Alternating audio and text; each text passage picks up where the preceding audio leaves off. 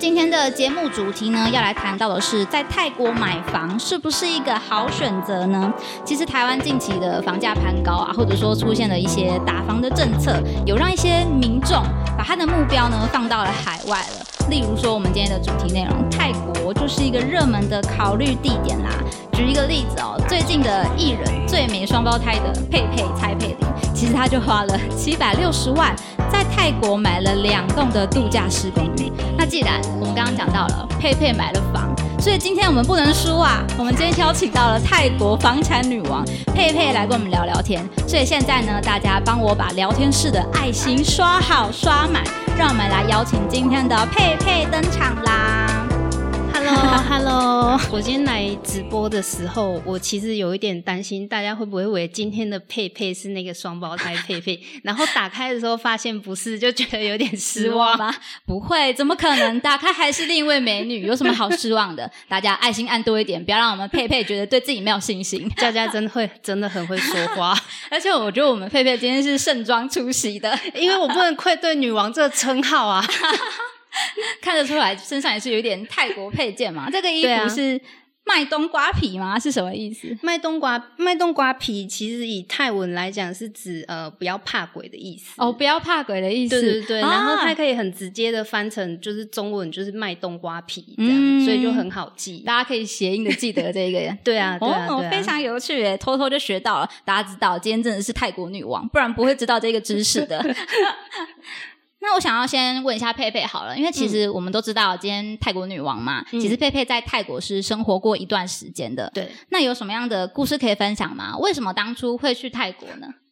哦，当初其实是因为工作的关系啊，我跟前公司呃，因为某种因素，然后他们那时候泰国有一个职缺，嗯，然后当时候我正好是呃会计部门。唯一会懂英文的哦，然后我必须要过去呃了解泰国当地的账务，泰国公司当地的账务是，然后因为这个因素就去了泰国，然后后来就在那边待了两年。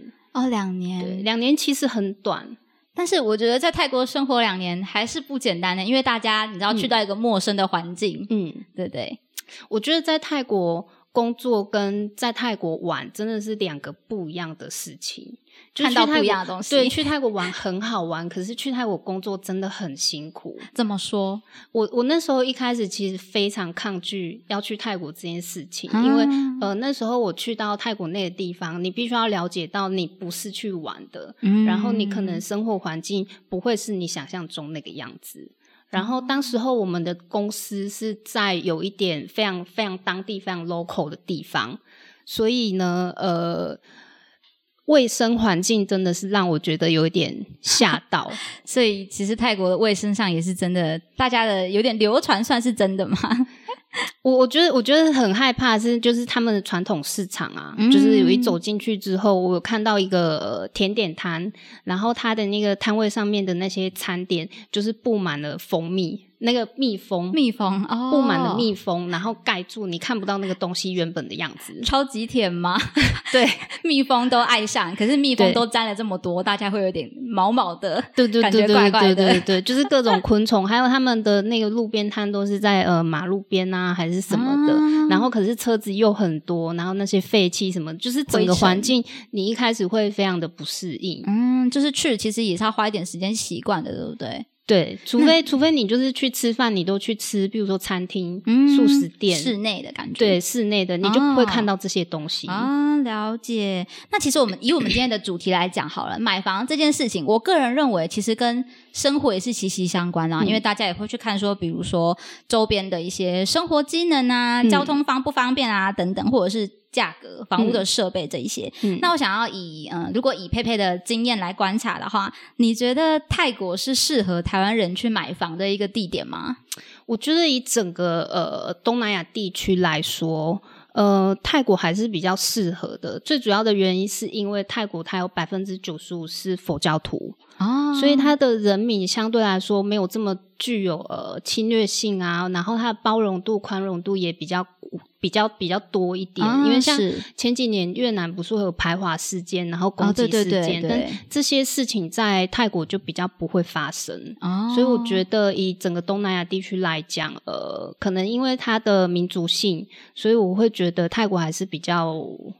大家算比较容易融入的一个国家嘛？对，比较不用担心太多啦。啊，对，了解了解。所以其实如果要这样讲的话，在嗯，台湾人在泰国买房好了，其实有哪一些优缺点是可以跟大家分享的吗？优缺点，我觉得我我觉得我只能呃大概分享一些一大概分享我的观点。嗯，呃，像优点的话，我觉得呃一个很直接的就是海外的收益。如果你没有进到台湾来，你是不需要缴所得税的。我们好像五五月份要缴，刚好是缴税季。对对对对，海外收益你只要没有进来，你就是不用缴税。那但是就算你要进来好了，它有一个最低的那个比例，就是如果没有超过这个限制，你就可以不用缴。哦，对对对，对，然后再来是，呃，它的你买了一个单位之后，你的房租的收益投报率大概四五趴，然后比较好的甚至会超会到六趴，所以拿来拿来当收租这件事情，其实不错的选择嘛。嗯，我觉得在泰国投资房地产，主要要考虑到的还是收租的效益。因为呃，如果你想要的是赚房价的落差的话，嗯，会比较没有这么有利，是因为他们也是。会打房的，就是如果你购买了一个单位，你在五年之内就不到持有不到五年，你要缴的税是很高的哦，所以也是有影响。其实他们也是有规定啊，要了解一下。对，所以可能初期你买这个单位之后，你要有心理准备，是你必须要持有五年的时间，然后这五年你要出租，然后你能不能够出租出去这些。然后再来是，我觉得它的外来人口跟当地人口的人口数有到七千万人，所以你去思考七千万人的人口，你要出租房子跟台湾多少？台湾多少人？全台吗？对啊，就是这个比例之下，你就会觉得也许在泰国会比较容易出租出去，因为它的人口。它的基数比较多，嗯，范围来讲嘛，因为假设我今天租屋的话，我可能可以租的那个范围之内，会来租的人在台湾可能没有那么多，对。但是我今天在泰国的话，其实它有更高的观光效益吧？我觉得可能是这一块，所以有更多的吸引力。因为以国际国际上来说啦，曼谷还是是一个很很国际化的都市，然后这边有很多的外来人口。比如欧洲人呐，然后呃亚洲人呐，然后还有当地人，嗯，所以我觉得在泰国来讲，你买房子来做投资出租，我觉得不会是一个很困难的事情，只要你挑的好的话，挑的好是一个很重要的点，对对对？对，你只要你挑的好的话，然后另外就是我觉得它的。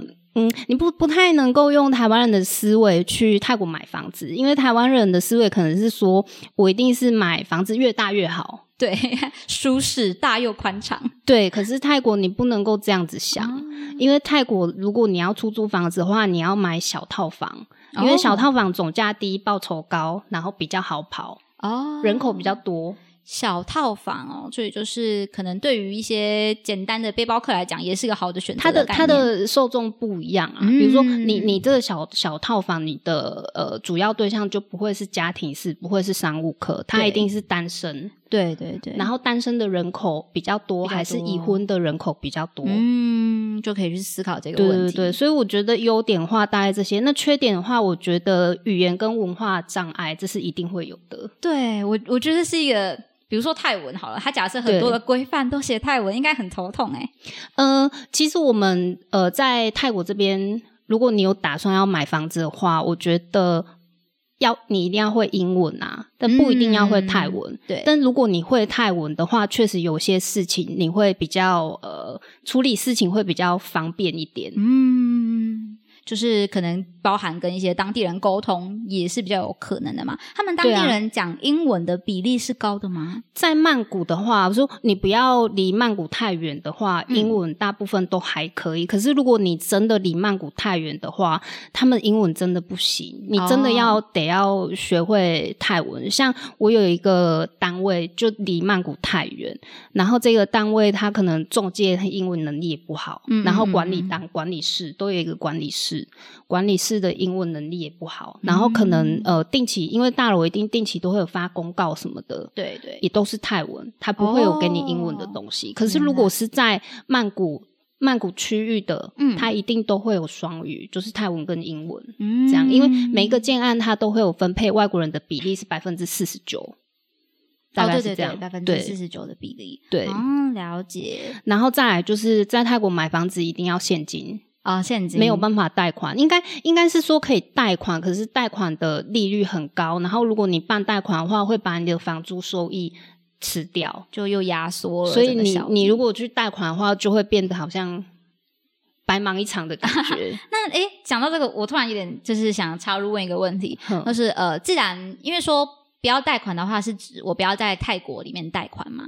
对，那我管如果可以在台湾贷款到泰国卖房吗？这样子是比较好的，因为比如说你在台湾的贷款，假设你的。贷款的利率可以在不到两趴，就是一点多趴，那你可以在台湾贷款，然后贷出来的钱拿去泰国买房子。哦，所以这样其实是可以的，这样子是可以的。嗯，对，大概了解。那其实，嗯，大家对于假设我今天要对房市做一个投资好了，其实大家都知道，我投资嘛，我一定要去了解这个市场的变化如何。对，那因为佩佩之前就其已经有在泰国买过房了，对，想要知道大概是，嗯嗯，怎么讲会比较好一点？多久了呢？我在泰国陆陆续续从你买入第一间开始到现在，大概有多少时间吗？我我呃从。应该有十年左右，但到底是超过十年还是不到十年，具体我也没有算得很清楚。但是我大概进入泰国房地产领域已经十年了。嗯，就对这个产业的观察已经有十年之久，哎，对。但但我必须说，并不是这十年就都一直非常关注。他当然是有时候可能就嗯比较没有在关注啊，然后有时候我有资金想要投入的时候，这这一段时间我就会关注多一点。这样了解。那你觉得现在比起来过？过去到现在有什么变化吗？我觉得变化很多哎，就是因为讲不完，因为十年的时间真的很长，可以有很多事情发生的变化。对，尤其是中间又多了一个疫情的因素。哦，对对对，对，我不晓得大家有没有在疫情期间去做购买泰国房地产。嗯嗯，那如果有的话，我就觉得你们可以从现在开始，就是看着房价上涨，然后心里偷偷的高兴。对对，因为哎，对，因为疫情那一 波，泰国房地产跌得很夸张，很多都是疫情之前是跌超过一半的房价。哦，所以这疫情的重创是真的很明显的呢。对，嗯，了解。对，可是现在呃，泰国的房地产已经几乎都开始慢慢慢慢在回来了。哦，所以现在都是呈现一个上涨的趋势。对，所以我觉得如果现在要投入的话，也是一个。可以考虑的时间点，因为以后应该会越来越贵。嗯，了解。那我有点好奇，其实因为毕竟今天到底要在台湾买房，还是要到泰国买房，大家会去做比较嘛？嗯，所以在泰国买房是真的比较便宜吗？呃，以 CP 值来讲，真的比较划算。嗯，我觉得要要，我觉得要先去想一件事情哦。我们要拿曼谷的房地产跟台北的房地产去做比较的话，泰。曼谷的房地产是真的有比台本还要便宜，可是呃，再怎么便宜，它还是会有一个基数。对，就是像譬如说，我这两年我看到最便宜的房子，可能一个三十几平方米的。三十几平方米，大概台湾的十平左右。哦，大概最最便宜最便宜，我问到的建案也要一百三十一百四，甚至一百五左右。那你就要去思考，如果你一个不到十平的房子，有可能买到一百万以内吗？嗯，应该是不可能吧，因为你的建筑成本、人工什么什么什么，对，所以我觉得，我觉得是有比台湾便宜啊。嗯嗯，但是。要去看呃你的建案的品牌啊，然后你建案的等级，因为每个建商的品牌，它旗下都有很多不同的建案的系列。嗯，然后我觉得你去看。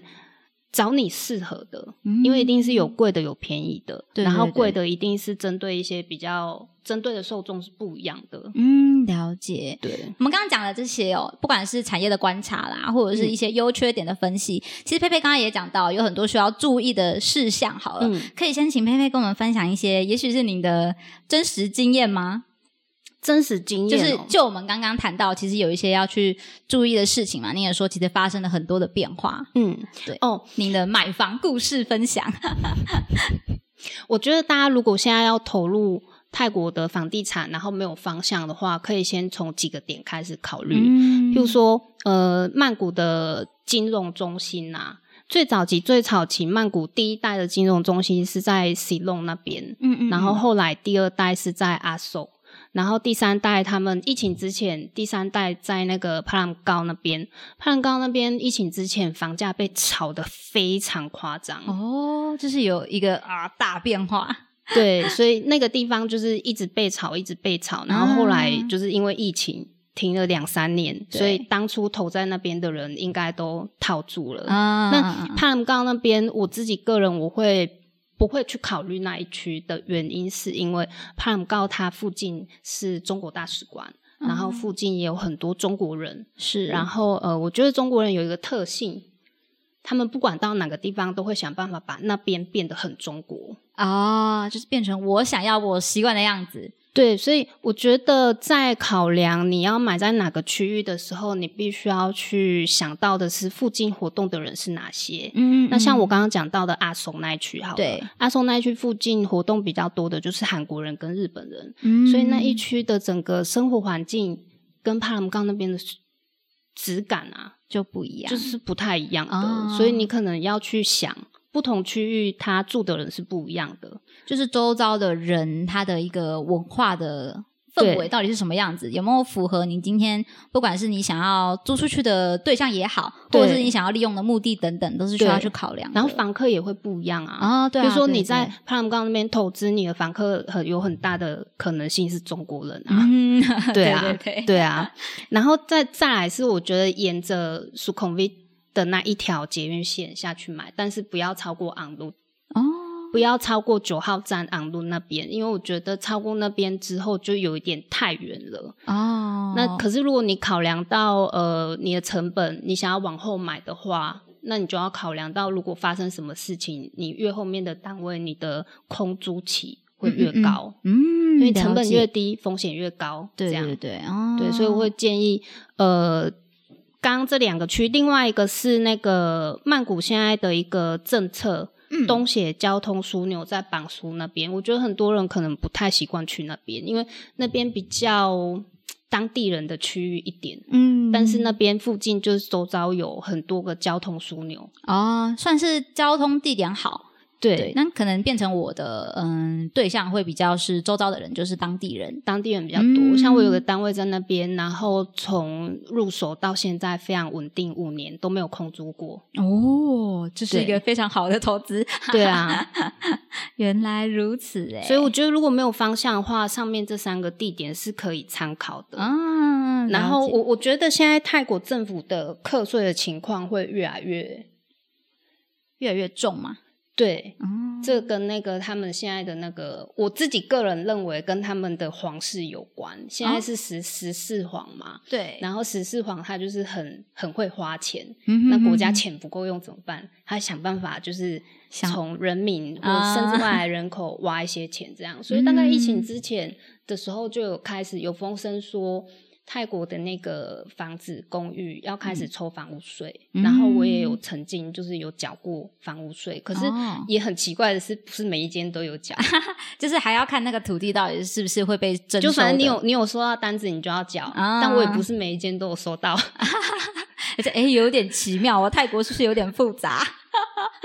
难以理解。那其实，其实刚刚这样听下来，菲菲是真的对区域的一些了解是非常深入的。就是就您，其实就是就您的，嗯，不管是去当时生活工作的时候，或者是后来有再去旅游啊，同时的继续跟进关注来讲，都是累积下来的，对不对？对啊，非常有趣哎。那其实呃，我今天有准备一个小图片啊，跟大家分享。嗯，买房这件事情，当然在各国都会有一个它的规定，对不对？都会有一些细节啊。那台湾热门购入的，其实除了我们今天讲泰国，也有像日本啊、马来西亚、柬埔寨、越南等等的。但是我们今天可以看到，大家其实对于硬性的规定都可以很直接的去查询到嘛。但如果今天是以比较嗯。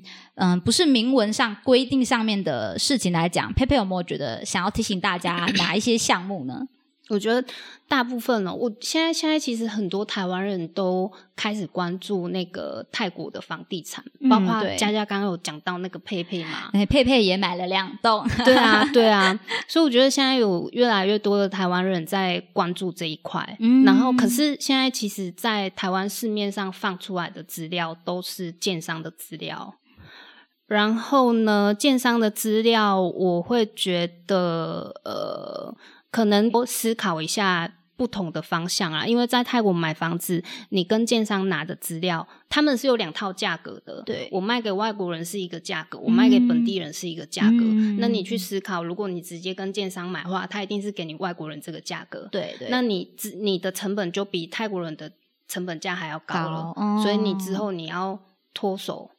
你就会不好脱手，因为你的成本就是比较高。如果你想要希望有获利的话，就比较困难。你你未来要转手的空间就会变得很小，因为你只能转售给外国人。为什么我会说你只能转售给外国人？嗯，因为只有外国人才能够接受你的价格啊，本地人不可能接受你的价格。本地人一定觉得啊，你的比较贵，为什么选你？对，所以你的买家就会变范围就会变小了。嗯，是。所以我觉得这是一件事情。你你你买房子真的要跟建商买吗？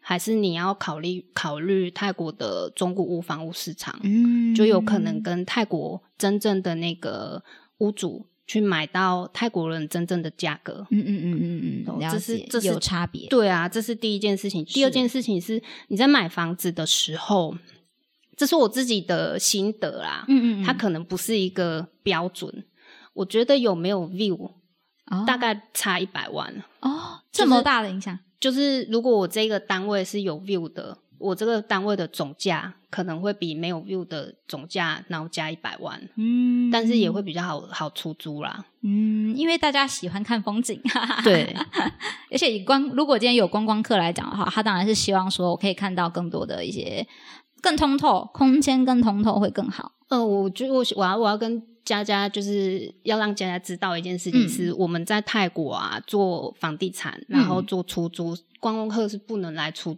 嗯，不能做日租跟短租的，最短的租期是半年哦。那甚至我也我的单位也没有租过。一年一年以下的，基本都是一年起跳。所以其实是针对长租的，长租的。泰国的泰国政府其实不太允许你你做日租或者是这种短租的，因为这种会让整个建筑物里面的可能氛围变得很复杂吧。啊，对，就是嗯，承租的对象嗯会很就是太多样了，对，甚至有可能压迫到当地人的利益。对，但是可能呃后来疫情之后，就是很多。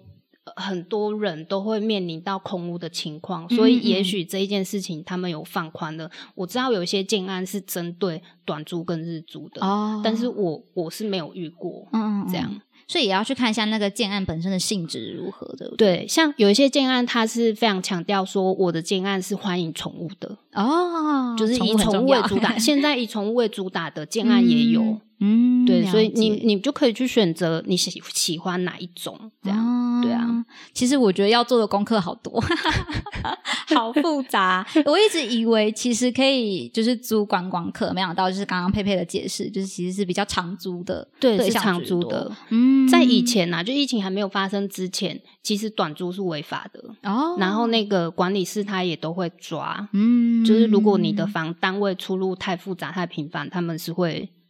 说，哎，你不可以这样哦。哦，对，了解了解。那我不知道大家是不是也跟我一样，其实有一些疑惑是存在的。今天获得了佩佩佩的一些解答。那我现在来看一下留言区好了，看一下大家有做了哪一些提问。来，滑滑滑，往上滑。好，我们的苏玉光玉光问了，想问一下，要怎么判断这个单位好不好呢？一个，我觉得，我觉得，呃，我刚刚有讲买的单位不要就是在苏孔 V 线上嘛，嗯嗯嗯，然后走路的距离不要超过一公里，超过一公里的都不要考虑交通便利性。嗯，因为就是泰国真的很热，现在才刚结束的是泼水节松干嘛？对，然后那个我记得温度是。破五十度，哎，对我有看到，好害怕这个泰国热。那你要想，如果超过一公里，走路十分钟，在五十度的温度下，你受得了吗？我受不了，请给我冷气。所以我会认为，超过一公里的都不要考虑。虽然它一定会有附交通车，然后一定会有那个机车、计程车在，嗯，可是我还是不建议，就是超过一公里的。了解，那我们玉光希望你有获得你想要的答案。来，再来看一下。OK，买房简单，那卖房呢会不会很难脱手？好像刚刚有稍微聊到这件事情，对不对？就是要看你买的价。其实我还没有走过这一条路，所以我我不太卖房这件事情，我不太有经验值可以分享。但是买的话，可以尽量的问，或者是投资上的这一件事情哦。看一下，我们的东征问了，怎么判定售价是否符合行情呢？嗯，我觉得可，因为现在我刚刚有讲到东南亚地区的买房，泰国最合适，是因为泰国的房地产的资讯相对来说比较 open 一点，嗯嗯，你很容易可以在网络上面找到很多你要在泰国买房子的各种资讯，包括是单位啊、价格啊、大小啊、房型啊、建案这些都有，嗯，可是。如果你是要在越南或是别的地方，我觉得这些资料都相对来说你比较很难得到，嗯，所以。嗯，怎么知道这个价格合不合理？我觉得要花时间去做功课。然后我们在脸书社团上面都有很多泰国房地产讨论的一些社团哦，所以其实佩佩也有加入一些。对啊，我初期都是在社团上面做功课，其实就很像爬文的感觉，对不对？你要针对一个资讯去找各式各样的管道，你要 Google 啦、社群。对，那更进阶一点，其实泰国他们有类似台湾的五九一。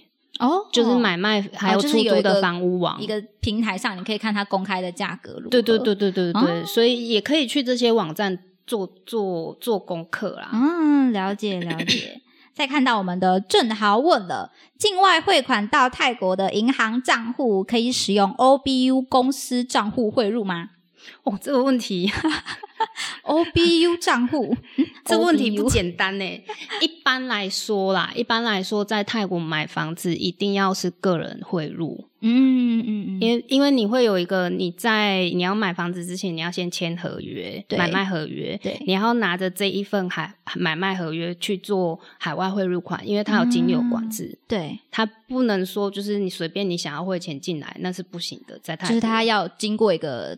可能一个转手，对，你要拿这份合约书，然后去才能够把你的境外资金汇进来泰国，嗯，然后汇到的必须是你的账号、账号、银行账户，或者是建商的银行账户，或者是中介的银行账户。一般来说是这样，可是 OBU 公能不能用 OBU 的公司汇入？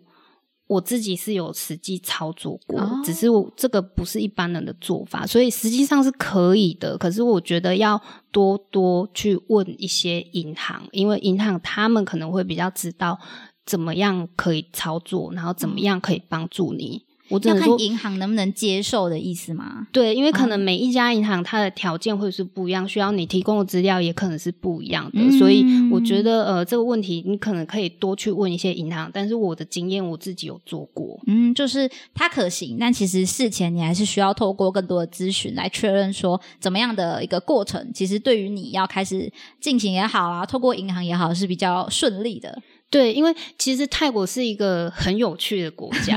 我二月份的时候要去开户，然后我拿了一样的资料，跑了很多间银行，银行，嗯，然后每一间银行给我的讯息都不太一样。哦，然后后来我最后我都准备好了他们说的资讯之后呢，我在盘古银行顺利开户了。可是我准备的那些资料他都没有看。哦。所以很酷，对，所以能不能开户，我觉得还是要看银行。所以如果用这一件事情来讲的话，我觉得在泰国很有趣的是，你要多问。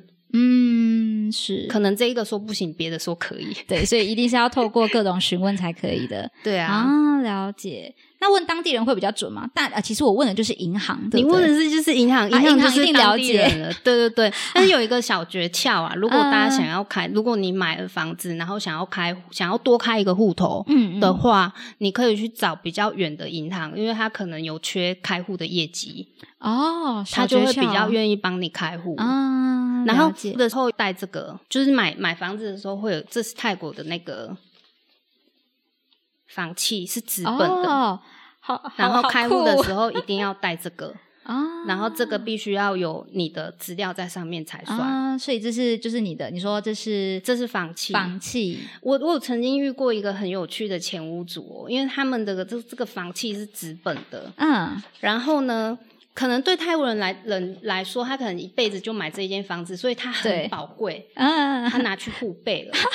我好像可以理解他想要互背这件事情了。然后那他去互背之后，我们要过户的时候，那个土地厅的人非常的不爽，因为他要把胶膜撕掉啊。这间房子的历程在后面，就是他经过几手啊，哪一年啊，屋主是什么，在后面这里，承办人员脸都黑了。对，所以为了他已经互背这件事情，我们在土地厅搞了一两个小时。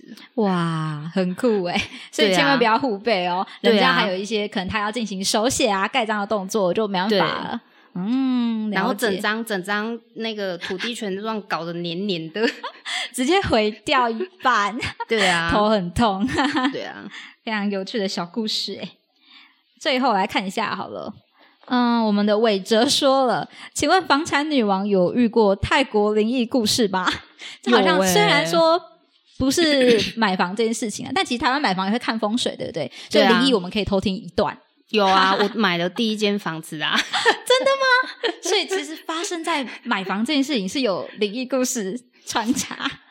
嗯，我觉得那间那间房子那间房子我很喜欢，嗯，因为它 view 很漂亮，对，然后又在最顶层。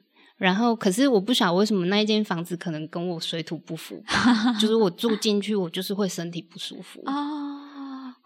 然后，可是后来那间房子我就是固定，我就是都出租给外国人、亚洲人、欧洲人，那个那个什么，那叫什么八字比较重的人。对啊，我的前前房客还是那个什么联合国的，他拿的护照是联合国的护照，好酷哦。对啊，可 可能他们比较。